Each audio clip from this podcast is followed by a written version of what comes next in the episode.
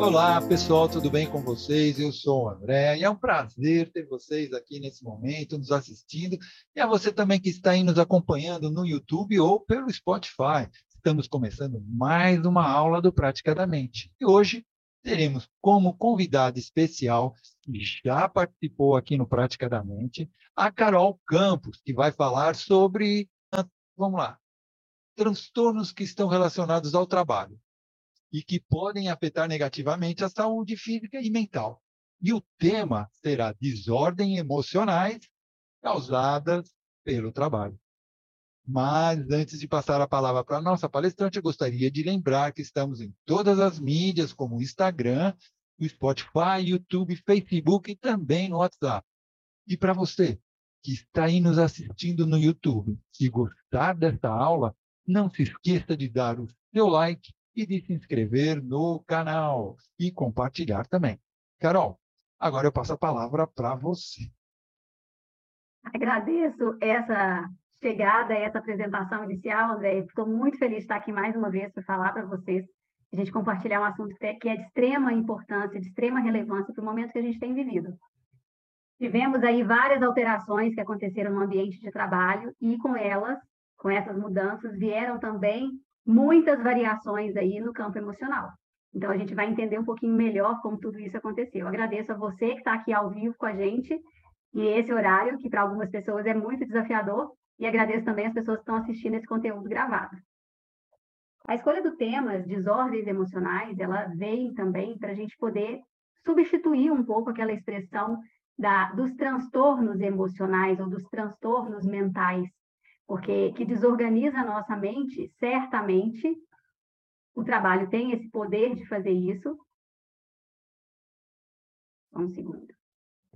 Agora, a gente o emocional tem esse poder de transformar a nossa realidade. E a gente vai precisar entender quais são os impactos do trabalho nas nossas emoções e como essas emoções podem ser afetadas de acordo com a sobrecarga de atividades ou não estar encaixado ali no lugar aonde você gostaria de estar, não fazendo as atividades que você gostaria de fazer. Então, a gente vai entender um pouco mais que desordens são essas e por que, que eu me desorganizo emocionalmente quando eu me refiro ao ambiente de trabalho. Então, as desordens emocionais, elas vão ocorrer a partir do momento em que eu deixo de entender qual a razão, qual é o motivo para fazer o que eu faço. Só que a gente vai fazer algumas subdivisões aqui, nós vamos detalhar de uma outra forma, para a gente conseguir separar o que, que é o que dentro desse ambiente aí, desse mundo, do mundo das organizações, e ao mesmo tempo nós, terapeutas, conectando esse conteúdo e buscando entender por que, que as pessoas estão também tão necessitadas do atendimento e do acompanhamento. Então, a gente vai ter dois vieses aqui. Um para o público que está passando por esse incômodo, por essa desordem, por essas desorganizações que a gente promove para o nosso emocional, e outro vai ser para os profissionais que atendem pessoas que estão enfrentando esses desafios. Então, a gente traz aqui alguns tópicos para a gente poder entender que universo é esse e conseguir fazer essa divisão por categorias, para a gente conseguir também auxiliar melhor as pessoas e, ao mesmo tempo, nos perceber e nos vermos dentro de cada um desses estados. Nós saímos do estado de fechamento, da condição de fechamento, de separação do ambiente. A gente teve aí uma, uma separação entre o ambiente online do ambiente presencial. E aí muitas pessoas se acostumaram com esse ambiente online e para muitas pessoas isso foi até bem confortável, estar ali no ambiente onde ela dividia o espaço da casa, ou ela estava no ambiente que ela considerava seguro, e de repente ela precisou fazer uma mudança para o ambiente presencial e o trabalho ser realizado, estando em contato também com outras pessoas. Então, esse é um dos fatores que faz com que as pessoas passem a se comportar de forma diferente e a vivenciar novamente as interações sociais. Outro aspecto está relacionado ao fato da pessoa precisar sair para o ambiente externo para trabalhar em, em, na empresa e não mais no online. E isso também impactou. Então, a gente tem pessoas que trabalhavam em home office e pessoas que necessitavam sair de casa, estavam trabalhando fora do, do home office, fora do ambiente online. Então, o ambiente foi o primeiro grande fator de alteração no comportamento emocional, no comportamento das pessoas e, consequentemente, agravando, intensificando essa relação emocional que a pessoa, essa questão emocional que a pessoa apresenta. Então, a gente tem, um, num primeiro momento, quando a gente está falando dos impactos emocionais, a gente tem que considerar que os primeiros sinais estão relacionados ao cansaço e ao estresse. As pessoas repetem inúmeras vezes que estão cansadas e que estão estressadas, e aquele ali é um primeiro sinalizador de que alguma coisa está fora do eixo. O segundo momento, um segundo tópico que a gente vai trazer, são os termos bore-out e brown-out. São termos novos, para quem é da, do mundo das empresas, talvez não tenha ainda vivenciado, tenha, é, saiba desse termo, mas para quem não é do ambiente organizacional, talvez seja um nome novo para você, e a gente vai explicar um pouco mais o que ele significa. O burnout já é a hora que já literalmente queimou, as emoções já não estão dando conta e você já fritou, e ali é apresentada uma sobrecarga e apresentado um estresse num nível extremamente elevado, causando inclusive adoecimentos físicos, que pode ser a consequência mais drástica, mais severa desse quadro. E também a gente traz aqui nessa subdivisão a depressão. Então eu vou ter etapas, eu vou ter fases de, de um estresse que está relacionado ao ambiente de trabalho, levando a pessoa a comprometimentos maiores e a intensidades diferentes entre uma, uma questão e outra. E eu começo perguntando, para você que está assistindo esse conteúdo, seja terapeuta ou seja cliente, qual é o sentido do trabalho?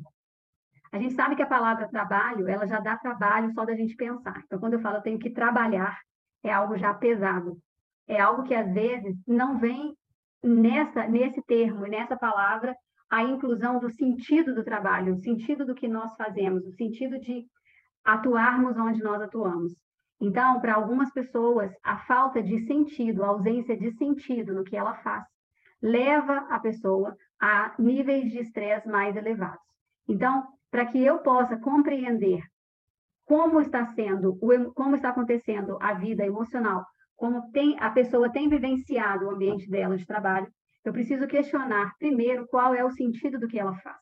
Então, trazendo aqui em, termos práticos, quando uma pessoa chega até o consultório dizendo que, que ela está com um nível de ansiedade muito elevado, a ansiedade vocês vão ver que a gente vai pincelar ela em todas as subdivisões, porque a ansiedade é um estado que nos pertence, que é nosso, que é natural que nós estejamos em momentos diferentes, com níveis diferentes de ansiedade, ela só vai ser disfuncional quando ela impedir ou desorganizar o indivíduo de uma forma extrema.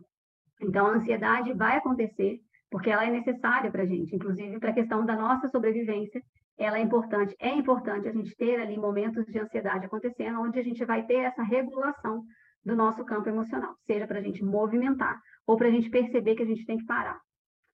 Então, a ansiedade, ela vai permear esses estados, esses esses tópicos que eu trouxe aqui no início, e a gente vai precisar entender o seguinte: quando você se vê num estado ansioso e esse estado ansioso te desorganiza, ele vai gerar muitas vezes um sinalizador que é estou estressado, que é o primeiro grau de agitação que eu vou atingir. Depois, eu posso viver um estado de cansaço justamente porque o movimento, a energia que eu gastei, que eu investi fazendo algumas coisas, foi elevada no nível de agitação, no nível de movimentação, que me impediu fazer pequenas pausas e me perceber naquele estado que eu estava vivenciando. Então a pessoa chega ao consultório dizendo: "Eu tô, eu preciso trabalhar a minha ansiedade". E nós terapeutas já olhamos e falamos: "OK, então vamos trabalhar a ansiedade". Mas por onde a gente vai começar? De que forma que a gente vai poder ajudar essa pessoa? De que forma que a gente vai poder encontrar maneiras ali dela se ver na situação e ela conseguir se autorregular nessa situação. Eu uso muito o termo autorregulação porque nós terapeutas estamos de fora do contexto, ajudando a pessoa a buscar esse direcionamento, a buscar essa organização pessoal. Então, cabe a nós ajudar no direcionamento, uma vez que a gente já conhece algumas alternativas e alguns caminhos. Mas lembrando que o caminhar dessa pessoa, o trajeto dessa pessoa precisa ser feito por ela mesma. Então, quando eu começo, quando eu recebo uma pessoa no consultório e ela me traz um quadro de ansiedade elevado, a primeira coisa que nós vamos perguntar é o que tem provocado essa ansiedade nela. E aí eu aproveito para dizer para você, terapeuta, profissional ou cliente, para você se observar nesses momentos. Porque a ansiedade, ou esse estado de agitação, ou um estado de embotamento, porque a ansiedade também pode gerar aprisionamento e fechamento no nas nossas emoções, a gente não saber como sair desse labirinto emocional. Então, a ansiedade pode gerar esse estado de agitação ou esse embotamento. Então, quando eu recebo essa pessoa no consultório, a primeira pergunta que eu faço, esse grau de ansiedade que está desregulado, que está disfuncional, ele tem te causado qual tipo de problema ou qual impacto hoje na sua vida? Muitas vezes, se a pessoa estiver num quadro, se ela estiver no momento em que ela está trabalhando, está empregada, está desenvolvendo uma atividade, ela tende a trazer elementos que estão relacionados à família, mas principalmente elementos que estão relacionados ao trabalho, ao ambiente de trabalho. Porque a gente sabe que o trabalho é o que vai dar condições à pessoa para se manter sobrevivendo ou vivendo, se ela estiver numa condição melhor. Porque o sobreviver seria trocar seis por meia dúzia e ela receber um dinheiro para poder executar a tarefa que ela tem que executar para viver. Já no quadro onde ela está, para sobreviver, já no quadro onde ela consegue ter um dinheiro que sobra, ela já está numa condição de vida mais favorável. Então, a gente também vai entender logo adiante qual que é o impacto que o dinheiro pode causar nessa, nesse processo de desordem emocional. E vou explicar para vocês baseado em uma teoria está relacionada à tríade das emoções, que é um método que eu desenvolvi justamente para a gente conseguir potencializar esse olhar dentro do atendimento e ter resultados mais rápidos com os processos terapêuticos. Então, eu começo perguntando o que, que nós sentimos ao trabalhar. Então, eu trabalho por qual motivo e o que eu sinto quando eu preciso ir para o trabalho, ou quando eu estou no trabalho, ou quando eu volto do trabalho. Quais são as emoções que acontecem em mim e o que eu, como eu me sinto em relação ao que eu realizo. Então, esses questionamentos, eles são importantes para nós, profissionais, que atendemos as pessoas que passam por isso, para a gente conseguir também buscar essa autopercepção e conseguir ajudar as pessoas nesse processo de entendimento sobre o sentido do que ela faz. Quais são os pontos, então, que a gente precisa considerar para uma avaliação dentro do, do processo quando e aí a gente vai trazer já participando, né, as pessoas que não são terapeutas, clientes, a gente vai trazer o seguinte: eu preciso avaliar quando alguém começa a ficar de, de forma apresenta comportamentos alterados e está ali com uma irritabilidade muito grande e você começa a perceber que tem alguma relação com o ambiente de trabalho, as, os primeiros sinais vão ser então o cansaço e o estresse. A gente vai buscar localizar esse primeiro fator. Por quê? Com o cansaço, com a fala repetida de que estou cansado. Hoje aconteceu uma situação dessa comigo, uma pessoa conhecida, todas as vezes que eu encontro com a pessoa, a pessoa fala que está cansada, todas as vezes. E aí eu disse para a pessoa, eu falei, olha, vai precisar, isso vai precisar ser mudado em algum momento. Porque se todos os dias você se sente cansado, tem alguma coisa que está fora de contexto. A mesma coisa a pessoa que você encontra que está sempre estressada. Então, estou estressado, estou estressado, estou estressado. Mas você está estressada com o quê? Estou estressada com o meu trabalho, estou estressado com o meu chefe, estou estressado que eu não estou conseguindo fazer o dinheiro que eu gostaria de fazer com base no que eu tenho entregado de serviço. Então, eu não estou tendo o retorno que eu gostaria de ter. Então, esses são alguns sinalizadores para a gente buscar compreender o que mais existe por trás da situação que a pessoa vem apresentando. Então, vamos fazer um exercício agora, que é você parar e se observar. Em quais situações você vai apresentar um estado de cansaço ou de estresse em relação a uma atividade que você realiza. E aí vamos confessar, terapeutas, vamos confessar, porque os clientes precisam saber disso. Nós também temos estados de estresse, nós também vivenciamos estresse, nós também vivenciamos cansaço. E a gente também tem momentos em que a gente fala, não queria estar atendendo essa pessoa, eu não queria estar vivenciando essa situação. Eu também posso escolher e posso dizer que em alguns momentos eu não quero estar naquele tipo de atendimento com aquele perfil de cliente, só que nem sempre a gente consegue dizer, espera, para, isso aqui para mim realmente não dá. A gente tende a pegar, atender as pessoas e às vezes a gente sair um pouco ali do contexto e falar, eu não queria estar aqui. Que é justamente o que acontece com o bore-out e o brown-out. São dois termos que vão dizer o seguinte: no bore-out eu vou ter vontade, eu não vou ter vontade de ir trabalhar, minha vontade é de ir embora. Eu vou querer ir embora. Sabe aquela pessoa que chega chega no serviço e ela já quer ir embora. Ela chega no trabalho e fala, não sei nem por que, que eu vim. Ou ela chega no ambiente de trabalho e fala, o que, que eu estou fazendo aqui?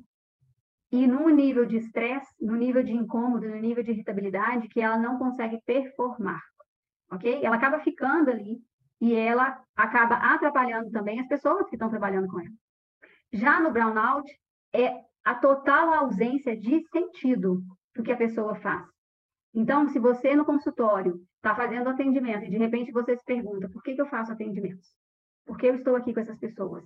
Por que, que eu atendo essas pessoas? Então, é uma total ausência de sentido em relação ao que a pessoa faz.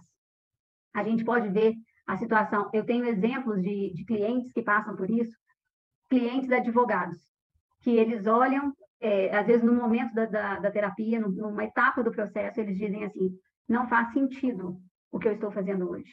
Porque quando eu entrei para a faculdade, eu imaginei que eu pudesse ajudar as pessoas de uma outra forma, e não tem sido assim. Eu não tenho conseguido fazer o que eu me propus a fazer quando eu entrei para a faculdade.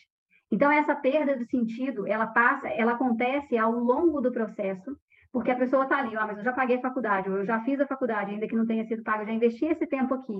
As pessoas já confiam em mim, já, já, me, já me falam, olha, mas você vai formar, mas como que você vai abandonar isso agora?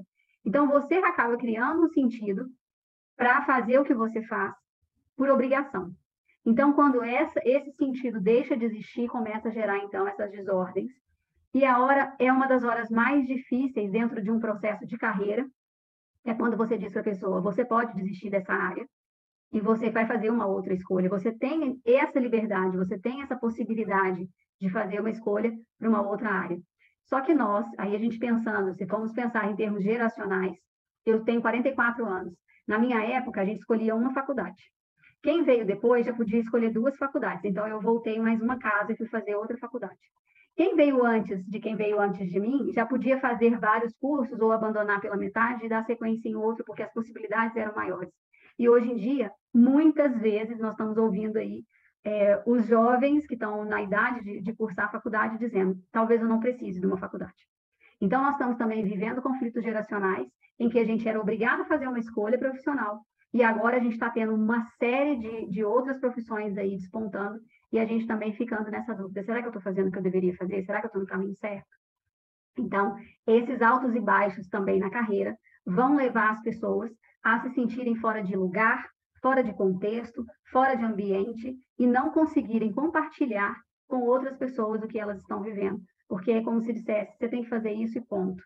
E já a gente tem que colocar, jogar isso por terra, porque já não é mais uma realidade do mercado. Tudo bem se eu fechar o ciclo de uma atividade e for fazer outra atividade, a gente não é não está sendo proibido de fazer isso. Agora a questão é que a autocobrança ela é tão elevada que muitas vezes a gente não consegue dizer que a gente tem áreas complementares para trabalhar ou que a gente simplesmente cansou de fazer o que a gente fazia.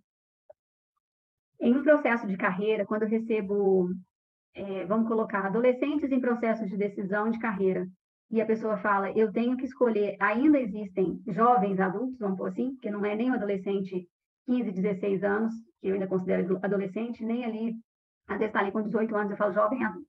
Então, esses jovens, eles chegam para uma tomada de decisão já com uma cabeça cheia de informações relacionadas a você tem que escolher um curso que você vai fazer para a vida inteira.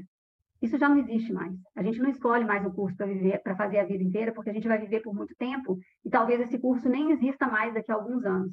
Então a gente viu aí transformações bruscas no mercado de trabalho e isso também tem gerado desordens e desequilíbrios nas pessoas que fizeram escolhas que já não estão ali muito encaixadas com o mercado atual. Uma pessoa que trabalhou sempre no papel e sempre no modelo analógico tem tido muita dificuldade de acessar as tecnologias e se desenvolver no ambiente tecnológico. Isso faz com que ela sinta também desânimo e a falta de sentido no que ela vem fazendo. Então, um caso como esse, trabalhado em consultório, ele precisa direcionar o olhar, ajudar a pessoa a direcionar o olhar dela para a inovação e para entrar e surfar essa onda da tecnologia, porque não existe outra alternativa a não ser essa. Vão ser poucas áreas que não vão ser aí inundadas pela, pela tecnologia. Então, a gente também tem que entender que essas pessoas, muitas vezes, elas estão fora de contexto, fora de um ambiente, e que a gente precisa ajudar também nessa compreensão, nessa inserção no mercado com essas tecnologias. Então, a gente vai entender a falta de sentido, a gente vai ver a falta de sentido, a falta de propósito que algumas pessoas vivenciam, e em níveis, em níveis extremos, a gente vai ter aí o burnout, que é quando eu trabalho além do que eu precisaria, ou trabalho, ou acho que eu tenho que trabalhar muito mais do que eu preciso, porque eu preciso salvar o meu emprego, ou porque eu acho que eu tenho que ser muito importante, eu tenho que estar ali, eu tenho que manter meu lugar, eu tenho que manter meu cargo, eu tenho que conseguir manter a minha família. E esse, esses casos de burnout a gente pode reparar, por exemplo, no mercado financeiro. a pessoas que trabalham em banco sempre sofreram muita pressão em relação às entregas, aos resultados, mas as pessoas agora no mercado de investimentos, por exemplo, com várias oscilações que a gente tem tido no mercado, a gente também identifica muito desses profissionais passando por essas situações. Outros casos de burnout a gente pode identificar, ainda que não seja um ambiente de trabalho, mas eu posso considerar que um concurseiro ou que um estudante, ele pode vivenciar um estado de burnout. Porque o trabalho dele naquele momento é de estudar para ter ali aprovação num concurso ou numa, numa outra avaliação. Então, é o trabalho que ele re realiza. Então, eu falo para quem, quem é concurseiro, eu falo, a sua atividade laboral é essa, o seu trabalho é esse. Então, você também pode passar por, essas, por esses estados de estresse elevado, né, de, de uma energia, de um gasto de energia muito superior ao que a gente está acostumado a ver. Então, o burnout, ele vai trazer, inclusive, reações físicas para o corpo e vai apresentar manifestações que vão, muitas vezes, já desencadear uma situação em que a pessoa já vai para o médico, para um clínico geral ou direto para um psiquiatra, sem passar por um processo terapêutico anterior. Então, o que tem acontecido hoje é as pessoas buscam uma alternativa médica e elas voltam porque o próprio profissional que atendeu diz o que você tem é burnout e eu não consigo tratar isso com remédios. Alguns psiquiatras medicam para reduzir o volume de, de, de a, a, quantidade de atividades que a pessoa realiza, desacelerar a pessoa quando ela apresenta um quadro de ansiedade muito, muito alto.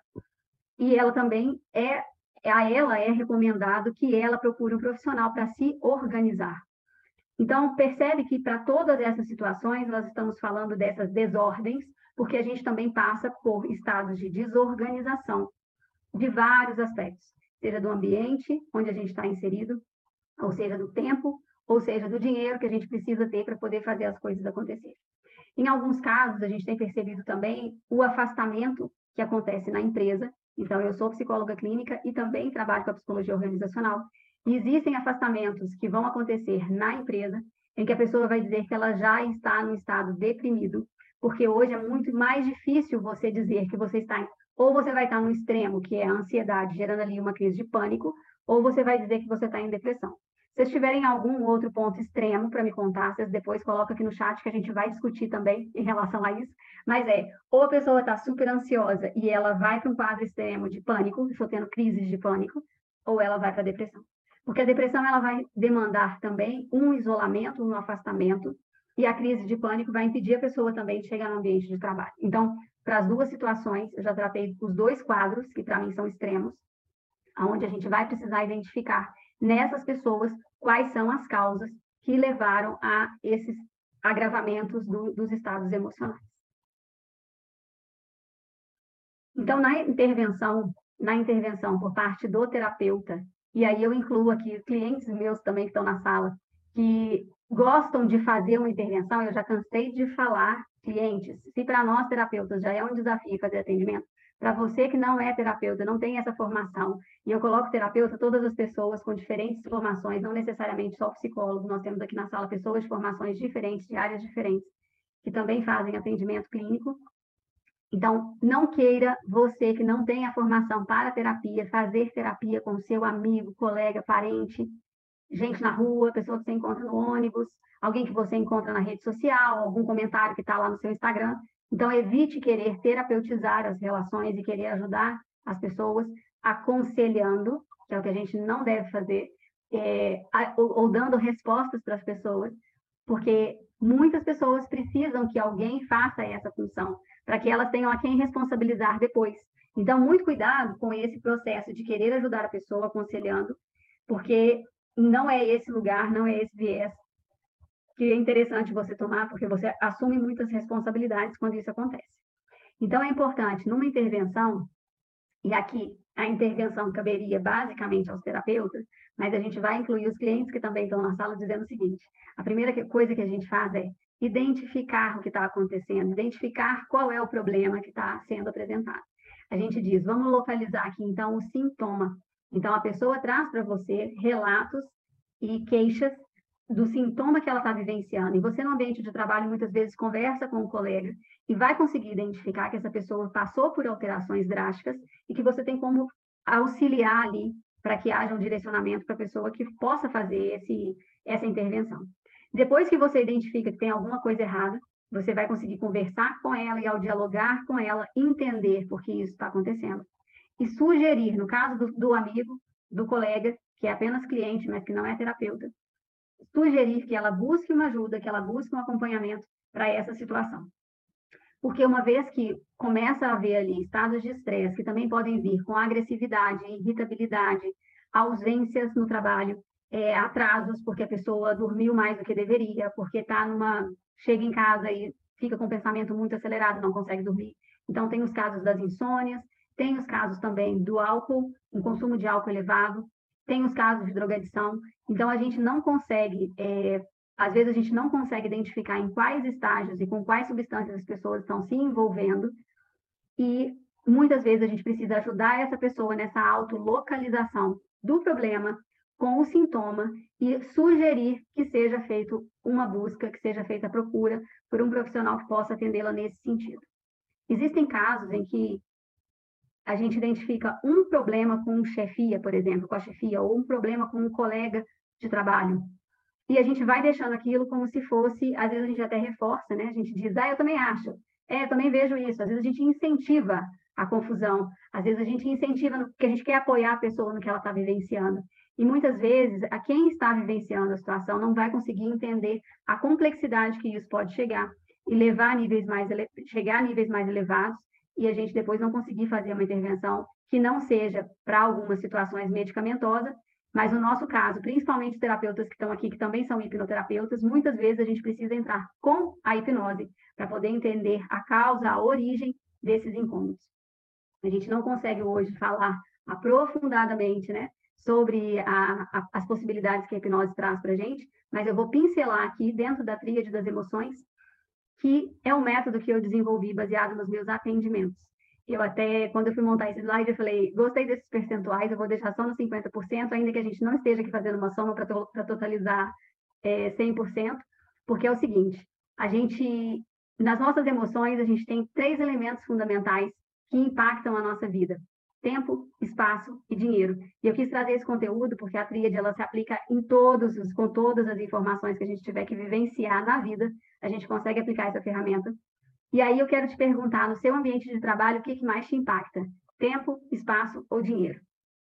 No seu ambiente relacional, com as pessoas com quem você convive, o que mais te impacta? Tempo, espaço ou dinheiro?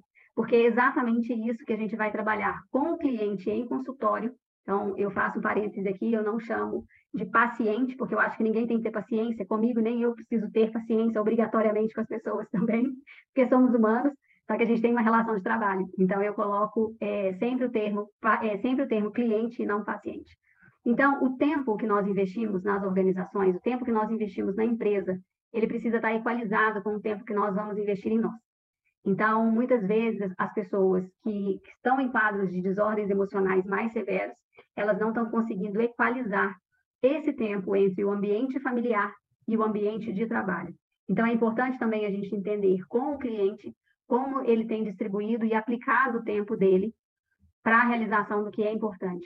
Porque muitas vezes deixa de lado a família para poder se dedicar ao trabalho e de repente perde o sentido disso tudo porque ele está vendo ali o filho crescer ou a esposa já não está não tá tendo mais interesse, já não está conseguindo conversar mais, então passa a não ter mais sentido o que a pessoa faz no, no ambiente de trabalho.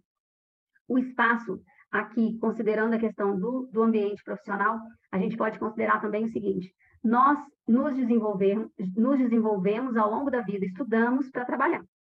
Ninguém estuda para falar assim, ah, eu vou estudar para ganhar na cena, para ficar milionário.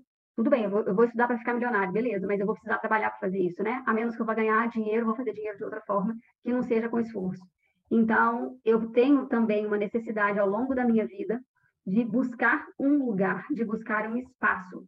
Então, o espaço aqui, da forma como eu me refiro, é um espaço de trabalho e é um espaço também que a gente considera do pertencimento.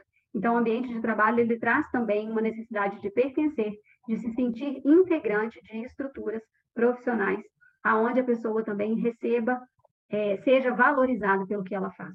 Então, as pessoas também se estressam ou perdem o sentido do que fazem quando elas não sentem que aquele ali é o lugar delas.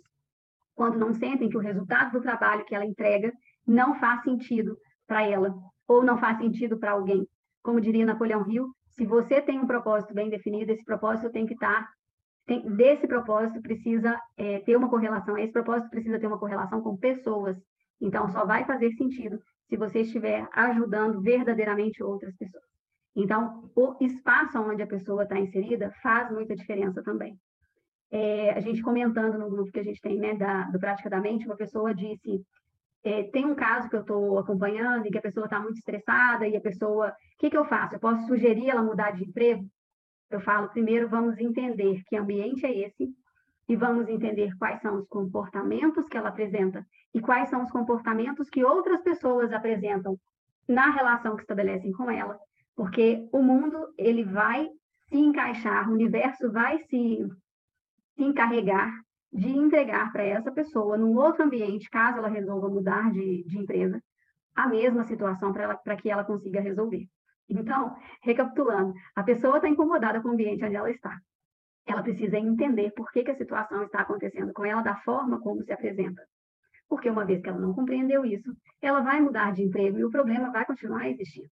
Então, quando a gente identifica situações de conflito, a gente precisa primeiro entender qual é o comportamento da pessoa diante das demais e qual é o comportamento que as pessoas apresentam em relação a ela. E aí, a gente, na tríade, então, tempo, espaço e dinheiro, a gente vai ter a outra situação que é: eu tenho dinheiro como algo que é extremamente importante para mim, porque ele vai falar da necessidade de subsistência, de sobrevivência e de vida.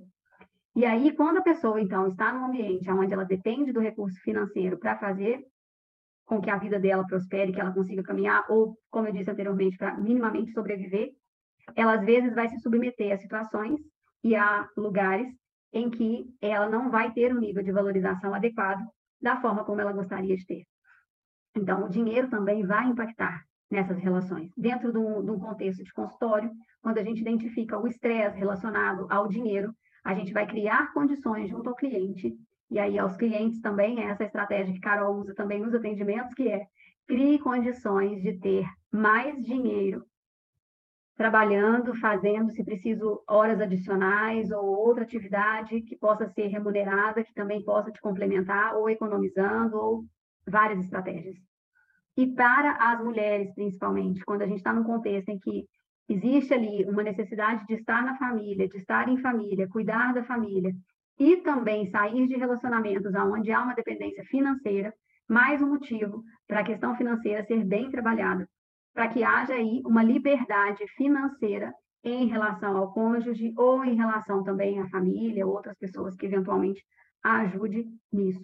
Os homens também passam por situações em que eles podem ter a necessidade de pedir ajuda de um parente, de um amigo, para se manter ali numa condição financeira regular é, ou estável, minimamente estável. Então, esse também é um dos fatores que impacta as pessoas no ambiente de trabalho. E o que, que a gente precisa buscar, então? O que, que é ideal que a gente faça? O que, que é ideal a gente ter? A harmonia entre corpo e mente. Como é que a gente faz isso? A gente precisa identificar das horas que eu trabalho no dia, qual é o percentual em que eu me sinto bem nesse volume de horas, quanto tempo eu fico bem e quanto tempo eu me sinto incomodado, quanto tempo eu me sinto fora de, de contexto. Porque se eu estiver passando a maior parte do tempo me sentindo incomodado, fora de contexto, eu preciso entender se há mesmo uma razão de eu permanecer onde eu estou. Lembrando que, para que essa mudança aconteça, eu preciso entender o motivo de cada uma das situações estarem acontecendo, os incômodos da forma como eles estão acontecendo. Então, quando eu compreendo isso, a chance de eu conseguir encontrar essa harmonia, ela é maior. Então, pausas para poder localizar esses incômodos ao longo do dia são fundamentais e principalmente nós terapeutas que atendemos muitas pessoas, que estamos em contato com outras pessoas e com outras questões e problemas, a gente precisa ainda mais buscar fazer essas pausas e entender o que o corpo pede e colocar em sintonia com o funcionamento mental, para a gente também se precaver dessas desordens emocionais que podem surtir, podem ser ocasionadas a partir do ambiente de trabalho. O tempo de qualidade é o que nos possibilita parar também para perceber se o que a gente faz tem feito sentido e se a forma como a gente tem conduzido a vida e as situações tem feito sentido. O tempo de, de qualidade nos possibilita também recarregar as baterias para que a gente continue seguindo, que a gente continue fazendo mais, às vezes com menos tempo. Então, não adianta eu trabalhar oito horas do dia, dez horas do dia, e se eu chegar no final do dia e não perceber nada de positivo que tenha acontecido ao longo dele. Então, fazer pausas para um café com contemplação, com um olhar para fora, olhar alguma, um elemento da natureza, ou se perceber até respirando. A gente teve agora a imersão da tríade que começou esse final de semana, e eu falei, quantas vezes você deixa de perceber o seu corpo respirando? Então, às vezes, a pessoa tem, fica até com a respiração curta, porque ela não consegue nem parar para respirar. Então, mais uma vez, nossa, nossa agitação, nossa ansiedade, o volume de coisas que a gente precisa entregar e fazer, acaba levando o nosso corpo a não ter a oxigenação necessária, a hidratação necessária, a alimentação necessária, o sono, atividade física e outros aspectos assim. Mas eu quero sinalizar aqui que antes da gente falar de todas essas atividades, o primeiro tempo que eu preciso ter é um tempo de pausa, onde eu possa me observar no que está sendo feito, me observar no que precisa ser feito. Quero agradecer você, essa presença aqui, quem está aqui comigo ao vivo. Quero agradecer as pessoas que estão assistindo também essa gravação. E a gente vai abrir para perguntas, comentários e sugestões e trazer exemplos e desabafos, o que vocês quiserem aqui para a gente poder ter uma troca também e fazer uma complementação ao que foi apresentado. Estou à disposição pelo Instagram, meu Instagram é carol.campos8 e meu telefone aqui também, sou de Belo Horizonte, trabalho com atendimentos online também, trabalho com atendimentos presenciais aqui no centro de Belo Horizonte. Então, se quiser conversar comigo, trocar uma ideia ou citar alguma, alguma situação que você está vivenciando, ou quiser compartilhar alguma, algum caso que você está atendendo, tenho como conversar com você também e falar um pouco mais da minha experiência e, quem sabe, sugerir, né, no caso dos terapeutas, a gente pode também sugerir uma intervenção baseada na tríade das emoções, e que é um material muito, muito, muito legal. Em outra oportunidade, apresento para vocês aqui, porque o nosso objetivo hoje era falar basicamente sobre a questão do trabalho e essas desordens que podem nos acometer. Estou à disposição, grata pelo, pelo tempo e até o próximo. Carol, é, muito, é, primeiro, parabéns, né? Parabéns, porque realmente você conseguiu, assim, é, passar as etapas, né? Do processo das pessoas para é, que entram nessa desordem e não percebem. Agora, eu achei bem interessante, uma coisa que você falou foi a respeito da respiração. Que normalmente, esse eu acho que é um dos primeiros sinais, né? É, a pessoa começa a, a, ter uma respiração mais curta, respirar só por cima, é, é, e ela não sente, e aí daqui a pouco começam a. É, assim, eu achei muito interessante essa, esse, essa sua é, esse, a sua dica, né? Esse, alerta, que realmente eu percebo que quando eu converso com essas pessoas que estão com alguma queixa, a respiração é o primeiro, primeiro item. Então, assim. A gente fica enrijecido, o peito fica enrijecido, a pessoa se fecha e não tem uma expansão para essa. O respirar fica, fica prejudicado mesmo. Então, a gente vai ter vários outros impactos a partir da respiração. Porque, assim, parou de respirar, já pode ir embora, né? Porque já não, É, é verdade. É o principal. É o principal, parar de respirar para tudo. E aí? É verdade. Assim, é interessante assim, porque é um, eu, eu já, assim, já tive casos na família e já atendi também. A pessoa, ela começa, e às vezes você fala com a pessoa, não, como você falou, né? Ah, a pessoa está sempre cansada, está sempre... Hum, será que não está na hora de você tirar uma, uma fé, umas férias ou, ou, descansar um pouco? E a pessoa não se toca. E às vezes a pessoa entra naquele looping, né? E ela só para quando alguma coisa acontece no físico dela que faz ela parar. Sim. Né? É, é, é bem interessante isso, né? Agora, é, eu vou ler aqui um comentário da Marcinha. Ela falou assim: perfeito, Carol. Essas questões têm como ajudar nesse equilíbrio efetivamente ou só no autoconhecimento? A gente consegue trabalhar o autoconhecimento ajudando a pessoa a se perceber. Primeiro, a gente falou da respiração. Então, como é que você tem se percebido na respiração? Como é que está o seu sono? Como eu trabalho também com a parte de bem-estar, eu tenho uma formação específica em bem-estar. Então, eu tenho que passar por esses lugares. Eu sempre pergunto, me conta como é que está a sua alimentação. Às vezes a pessoa fala, fala, fala, fala, chega no final, eu falo assim, ah, agora me conta como é que está a sua alimentação. Ela fala, nossa, está péssima. Eu falo, mas como é que vai ter energia? Como é que vai, vai ter vontade de fazer as coisas se não está comendo direito? Não tem nem comida no corpo, não tem, não tem vitamina no corpo. Né? Então, assim, comeu porcaria, porcaria, porcaria. O corpo está trabalhando para liberar essa porcaria que você consumiu. É, o Tiago está aqui Boa noite, Thiago. Boa noite, Joana. Tá, Olha, o Thiago veio hoje só porque era a sua, a sua live, hein? Porque ele deu uma sumida, mas uma sumida Vai. boa. Se ele não viesse hoje, eu ia falar, cadê você, que não está aqui? e como eu sou uma pessoa que come demais, e aí quando a gente está junto, a turma da terapia, quando está junto, eu falo, eu olho para o prato do outro falo assim, me dá isso aí, eu quero um pedaço do seu. Então, por isso que eu estou mexendo com ele, porque eu sou dessa. Então, é. às vezes, você e vê tem no o sono também, né? Tem quê? Tem o sono também, né? A pessoa não tem dorme. também. Então, na alimentação, é eu entender também o que, que eu preciso, perguntar para o corpo o que, que eu estou precisando. Então, alimentação, respiração, alimentação, hidratação, água, água, água, água, água, né? Água, suco. E aí vem o sono. Quando a pessoa fala assim, ah, eu estou super cansado. Nossa, eu não, eu, eu, não, eu não fico, eu não consigo descansar. Aí você vai perguntar a rotina da pessoa, ela fala assim, ah, eu chego em casa e começo a assistir Netflix para descansar. é. Aí, mas até que horas você assiste? Aí eu vou até uma hora da manhã. Ué, mas qual que é o sentido disso? Né? E ontem mesmo eu acordei no sofá falando para mim assim, você estava falando exatamente disso, eu escutei tiros, eu acordei com tiros.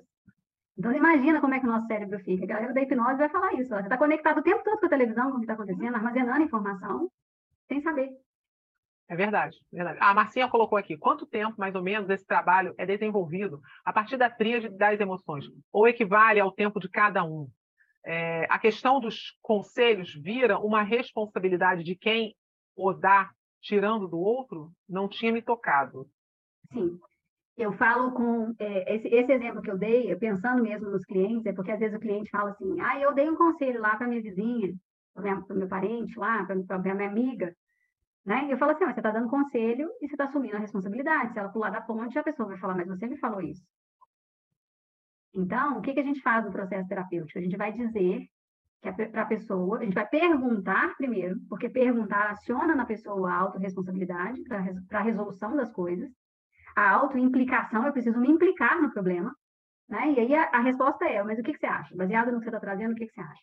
Então, realmente, eu, eu me coloco com uma responsabilidade além do que eu deveria ter, tá? Isso os não terapeutas. E quando é terapeuta também, é que eu vou te dar um conselho, você não está ali para dar conselho. A gente também tem que tomar muito cuidado, até com o que a gente fala, e eu tenho que me policiar muito, porque eu falo, baseado na minha experiência, aconteceu isso, isso, isso, e eu fiz isso, isso, isso, mas eu também estou induzindo a um comportamento quando eu faço, quando eu dou o exemplo, quando eu falo do exemplo. Quando ele é positivo, ótimo, né? Que acrescenta. Então, eu estou contando isso. Se eu, se eu dormir com a televisão ligada e não precisava ter ficado tanto tempo acordada, é porque eu preciso me, me organizar para isso em um outro momento. É, momentos de descanso, ajuda ou atrapalha com relação a isso? Usa a tecnologia. Gente, uso da tecnologia, eu, eu gosto de colocar a seguinte associação. Nós não temos um cérebro desenvolvido ainda Quantos milhões de anos nós demoramos para desenvolver o cérebro? Ele não desenvolveu na mesma velocidade que o seu celular novo, o seu 5G, por exemplo. Então, a gente fica achando que a gente vai funcionar na mesma velocidade das máquinas. Então, põe um SSD no seu computador para ele funcionar mais rápido, mas você não vai conseguir fazer isso com o seu cérebro. O cérebro, ele vai precisar acontecer, ele vai precisar funcionar ao contrário. Menos é mais. E não mais informação para mais processamento. Seu HD não vai dar conta ok? Então, menos é mais. E aí, a pergunta que ela fez relacionada à tríade, a tríade é o seguinte, ela foi montada baseada nos meus atendimentos. Então, eu identifiquei que tempo, espaço e dinheiro impactava as pessoas. Então, eu trabalho com esse viés numa interpretação de tempo, espaço e dinheiro, ok? Em tempo, espaço e dinheiro, a gente também tem subdivisões. Esse formato da tríade, ele acontece numa imersão, três finais de semana, três horas cada um, três sábados. Só que eu também trabalho esse formato da tríade dentro do atendimento. Então, eu ajudo a pessoa a identificar quais são os problemas de tempo, de espaço e de dinheiro. Porque uma vez que ela já consegue ter essas ferramentas, ela se autorregula na hora que ela está sozinha. Tá? Ela continua ali, ó. O afastamento temporário é válido ou só aumenta o desconforto no retorno? Afastamento temporário, quando a gente fala de afastamento, a gente está falando de um quadro já patológico, de uma situação que já foi, já explodiu. O ideal é que a gente consiga afastar ou a gente consiga se ausentar antes de estourar. Então, é necessário? É necessário. Só que eu já acompanhei também casos em que o afastamento foi prejudicial, porque a pessoa saiu do ambiente onde ela também estava mais segura com as pessoas e ficou no estado de isolamento. Então, a gente tem que analisar caso a caso. Tá? Hoje em dia, as pessoas, os afastados, eles não são bem vistos pelas empresas. Então, tem esse, a gente ainda tem esse problema que é do preconceito. É férias e feriados não é afastamento, né? Se a pessoa está dentro do conceito que ela botou aqui férias e feriados. É, a pessoa, quando ela se identifica num quadro de estresse, já de sobrecarga, é interessante que ela consiga se encaixar para um emendar feriado, tirar férias fora de época, né? Pedir um, um tempo assim, olha, eu realmente estou precisando fazer uma pausa. Agora, gente, para quem não tem carteira assinada, que são terapeutas. Não tem isso, não tem isso. A gente não tem. a gente não tem isso, não. Não tem. Mas aí o que, que a gente faz? O que eu recomendo para que as pessoas também de carteira assinada façam. Você tem um tempo, você criar momentos em que você sinta que você está vivendo naquele tempo, naquele momento. Então, hoje, no meio do dia, eu fui ver planta, fui replantar uns vasos e pôr a mão na terra. Com apresentação para fazer, com reunião, com um monte de coisa. Aí eu paro e falo assim, 20 minutos, vou lá e vou pôr a mão na terra. Você tem como fazer isso? Ok. Ah, mas eu não tenho como fazer porque eu trabalho o dia inteiro. Tá, mas na hora que você estiver indo para o trabalho, você consegue parar e olhar para uma árvore ou ouvir um passarinho. Carol, eu às vezes faço isso. E como eu estou no Rio de Janeiro, aí às vezes o que acontece? Eu pego uma bike e faço um, um, um trajeto de bike, normalmente quando eu saio, né, do atendimento, porque eu estou muito suada. Uhum. Aí às vezes eu falo assim, ah, vou dar uma, pegar a bike, dar uma voltinha, uma andadinha, aí olha a paisagem assim, né? E é, isso aí me faz muito bem. Eu acho que a gente tem que fazer isso. Entre, assim, é, o momento, é, eu gosto de fazer isso. E para fazer alguma, alguma, situação, algum movimento em que eu vou é, parar num lugar, vou olhar, vou, vou ver a natureza, vou ver um. Eu acho isso, para mim, isso é, é muito, muito importante. É tem uma diferença. Eu, acho que as pessoas uma... devem fazer isso, né? Sim. O que eu lembrei aqui foi uma vez eu voltando para casa, estava chovendo muito, e uma pessoa andando na chuva, e você via que ela estava desesperada, porque estava molhando muito. E eu falei, moça, você quer uma carona na minha sombrinha? E isso eu registrei, ela veio comigo, e isso eu registrei como um momento assim, gente, como é que você pode ter prazer até na hora que você está na chuva, mas isso vai da sua interpretação. Qual a interpretação que você está colocando para as coisas que você tem feito? Sabe? Então, às vezes eu estou no ônibus, aí tem uma pessoa aqui do lado que podia ter um papo legal, mas aí eu vou pôr o fone e vou fazer de conta que eu não estou ali. Uhum, uhum. É. Ah, o Irmo está falando, Carol, o quanto o transtorno de estresse pós-traumático pode interferir na tríade? Ô, Irmo, traz para mim um contexto para eu poder entender sua pergunta. Marcinha, o comportamento antissocial acontece ou até potencializa o quadro? Boa noite. Sim. É, Carol, eu estou lendo um livro chamado O ah, Corpo é das Suas Marcas, né? Sim. E nesse livro ele trabalha bastante o transtorno de estresse pós-traumático e também é, vítimas de abusos infantis, abusos é, de N tipos, que geram traumas que fazem com que a pessoa fique travada no trauma. Uhum. Então, o que ele explica nesse livro, que eu achei interessantíssimo, é que pessoas vítimas de trauma, é, elas travam no trauma. Então, tudo que acontece dali para frente é desconectado do momento Ai. que ela está vivendo. Show. Então, a pergunta foi nesse sentido. Se Vamos você já teve casos de pessoas que tiveram problemas de traumas, que a desconexão dela, né, a dissociação dela com ela mesma interfere na tríade com relação espaço, dinheiro e tempo. A dissociação das pessoas é muito comum, a gente. Na hora que a pessoa chega no consultório, ela já chega desconectada dela. Eu costumo falar assim: você trouxe o corpo, colocou aqui sentado, mas a alma está andando por aí. Ou se não, porque não está conectado o corpo com a alma, entendeu? Espírito.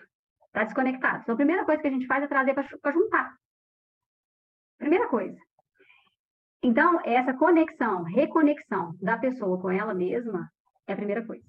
E às vezes é assim, na hora que você sair daqui, faça uma coisa que você queira. Eu lembro de uma pessoa que falou uma vez para mim assim, ó, eu tomei, eu saí e fui comprar um picolé e fui sentir o sol enquanto eu tomava o picolé. Isso é para conectar. Ela encontrou essa alternativa como conexão. Quando a gente vivencia um trauma, ou a gente está conectada, o espírito lá, a ideia, a alma está lá na, na situação que aconteceu no ano passado, e ela não consegue se dissociar daqui. Então, nós estamos falando de tempo e espaço. Se eu tiver que trazer isso para a tríade, eu vou colocar tempo e espaço. Ela se mantém naquele espaço, naquele lugar e naquele tempo. O que eu tenho que fazer? Trazer ela para aqui agora. Eu entendo lá que é o que a gente faz na hipnose. Eu vou entender o que aconteceu lá atrás, naquele momento na vida dela, vou fechar aquele processo com ela e volto para o presente. Que é o desafio que a gente está tendo hoje em dia, que alguns profissionais ainda insistem em ficar remoendo coisa que está acontecendo lá atrás. Que aconteceu lá atrás. Não, peraí, vamos situar aqui agora, nós temos daqui para frente para viver. Perfeito. Faz sentido o que eu estou te Faz, falando? perfeito. É isso mesmo. Perfeito. Então, assim, olha, nós não vamos reduzir o impacto que esse trauma te causou. Nós vamos entender, vamos entender as razões, principalmente quando existem situações de abuso, a gente fala o seguinte: você não tinha condições de, de lidar com aquilo naquele momento. Mas nós vamos lidar agora com o olhar do adulto sobre a sua criança, para a gente tocar o daqui para frente. Mas é uma postura, assim, que às vezes a gente precisa trazer mais, trazer como uma firmeza diferente. Mais paternal, né? Exatamente. Isso que você o falou. é materno vai querer pôr no colo e deixar aquela situação ali ainda acontecer. Uhum. Né? Então, acho que a gente tem que ser mais pontual. Tinha uma outra pergunta, André, antes de você. Eu sei, eu sei que você está querendo falar aí. Não, não, eu tá, estava pensando aqui desses termos novos que você mencionou, do bore out. Eu, eu não entendi o brown, brown out. Que que ele, é quando, ele é ausência de sentido. O bore out é, é a vontade, o bore out é a vontade de sair da situação, mas não necessariamente não tem sentido. No brownout, ele, assim, não faz sentido nenhum fazer o que eu estou fazendo. Entendi. É a ausência de sentido no que a pessoa faz. Tá? Então, assim, é. ah, tô aqui no consultório, nossa, o que eu tô fazendo aqui? Eu não queria estar fazendo isso, não. Não é o meu caso, né? E eu falo que quanto mais eu atendo, mais eu quero fazer, então... E acaba tendo mesmos, uh, se você for tentar fazer um, uma comparação, a, palavra acaba sendo bore out, burnout e brownout. Fala aí, mas é tudo a mesma coisa. Parece. É, né? Mas você sabe o que eu pensei? Que o bore, o, o brown, a minha conexão foi assim: ó, o brown está me dizendo, não está fazendo sentido. O burn é no sentido de queimar mesmo, porque burn é uhum. queimar. Uhum. Então, assim, já queimou, se podia. Ele vai, o brown tá ali, tá dizendo, tá queimando. Tem que pôr sentido. Né? E o bore é no sentido de sair, de não querer estar. São aquelas pessoas que chegam no trabalho já querendo sair, no bore-out. No brown é assim, o que, que eu estou fazendo aqui? Qual que é o sentido do meu trabalho? Tá? E o burnout é quando já, já explodiu. Eu tô com uma, uma colega que ela chegou a fazer atendimento também comigo e eu sinalizei para ela. Eu falei, olha, você está querendo fazer tudo sozinha. Está assumindo tudo para você. Vai explodir. Então, várias intolerâncias, e intolerância também nos comportamentos, muita agressividade, muita impaciência, irritabilidade, até que não teve jeito. O médico teve que falar, olha, reduz tudo porque já explodiu. A pessoa às vezes nem, nem percebe, normalmente não percebe, né? Não. Muitas vezes não percebe. Ela só, ela só, quando realmente acontece algo mesmo que faz ela parar, ou que tem uma crise, ou que tem um, a explosão, é que ela percebe. Essa é, é a verdade, né? Sim. A gente começou a identificar porque toda forma de comunicação estava com muita irritabilidade. Toda comunicação era muito conflitiva. Reativa é a palavra. Uhum. Tá? Carol, fala, Miriam. Não, é que a Marcinha escreveu ali no, no texto. Mas fala você.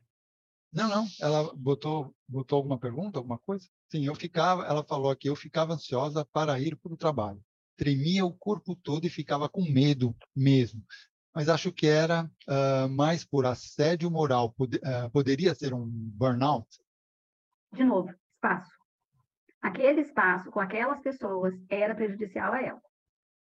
Então, nas relações que ela estabelecia, o espaço relacional dela era comprometido e aí, o corpo, que é espaço corpo, e a mente, já davam os primeiros sinais até antes de sair de casa. Gente, se vocês forem pegar isso, a gente indo para a escola. Não quer ir para a escola. Já é o primeiro sinal.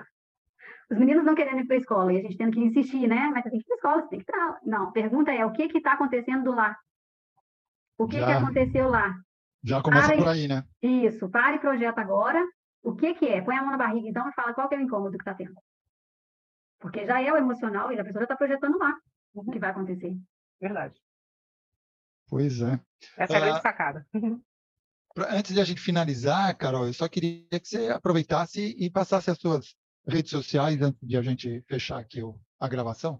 Sim, o meu Instagram é carol.campos8 e lá tem o, o Beacons também com as informações todas. Tem canal no YouTube, tem LinkedIn, e aí tem outras redes lá também funcionando. E pode colocar também uma mensagem, pode fazer uma mensagem para mim no, no WhatsApp, que eu converso bastante também por lá, que é 031, que é Belo Horizonte, 99374 4210. Tá, ok. Eu vou, lá também. Eu vou deixar, eu vou deixar na descrição do desse vídeo aqui, eu vou deixar do YouTube. Muito e bom. Aí, se o pessoal quiser ter os contatos seus, vai vai estar tá aqui embaixo, tá? Excelente. Gente, muito grata, gratíssima pela presença de vocês aqui. pelas ilustres presenças, né, Lília? Porque tem uns presenças que estão aqui, que, que vêm excepcionalmente Subiram, né? É. Eu tenho que vir mais vezes, então, porque só assim que a gente... Acho bom, acho bom. Vou trazer outras temáticas aí. É até legal depois, se vocês quiserem fazer uma pesquisa sobre o que, que a gente pode falar, só Ótimo. me falar que eu entro aqui com, com o assunto. Dá o tema que eu, que eu trago aqui para compartilhar. Perfeito. É bom. Tá bom? Então, então pessoal, estamos aqui encerrando mais uma aula sensacional que tivemos aqui, né? Lembrando a todos que, que sigam o, o, Instagram também do Praticadamente, que assim vocês irão receber os comunicados de todas as nossas próximas aulas que vamos ter aí uh, nas próximas semanas. E em nome do Praticadamente, agradecemos imensamente a Carol Campos e a todos que estão aqui presentes e a você que está aí uh, no Spotify, nos escutando ou nos assistindo, e a você que está nos uh, assistindo no YouTube, que não está agora aqui presente, mas está vendo essa live, essa, esse replay, você já deu seu like? Não esqueça de deixar o seu like. E se o canal do Praticadamente conseguiu, de alguma forma, através dessa aula da Carol Campos, lhe ajudar em alguma coisa, é, não esqueça de deixar o like, se inscrever no canal e seguir o Praticadamente, tá? E então vamos nos despedindo e a gente se encontra na nossa próxima aula da, da nossa próxima semana. Até lá, pessoal. Tchau, tchau, pessoal. Obrigadíssima pela presença.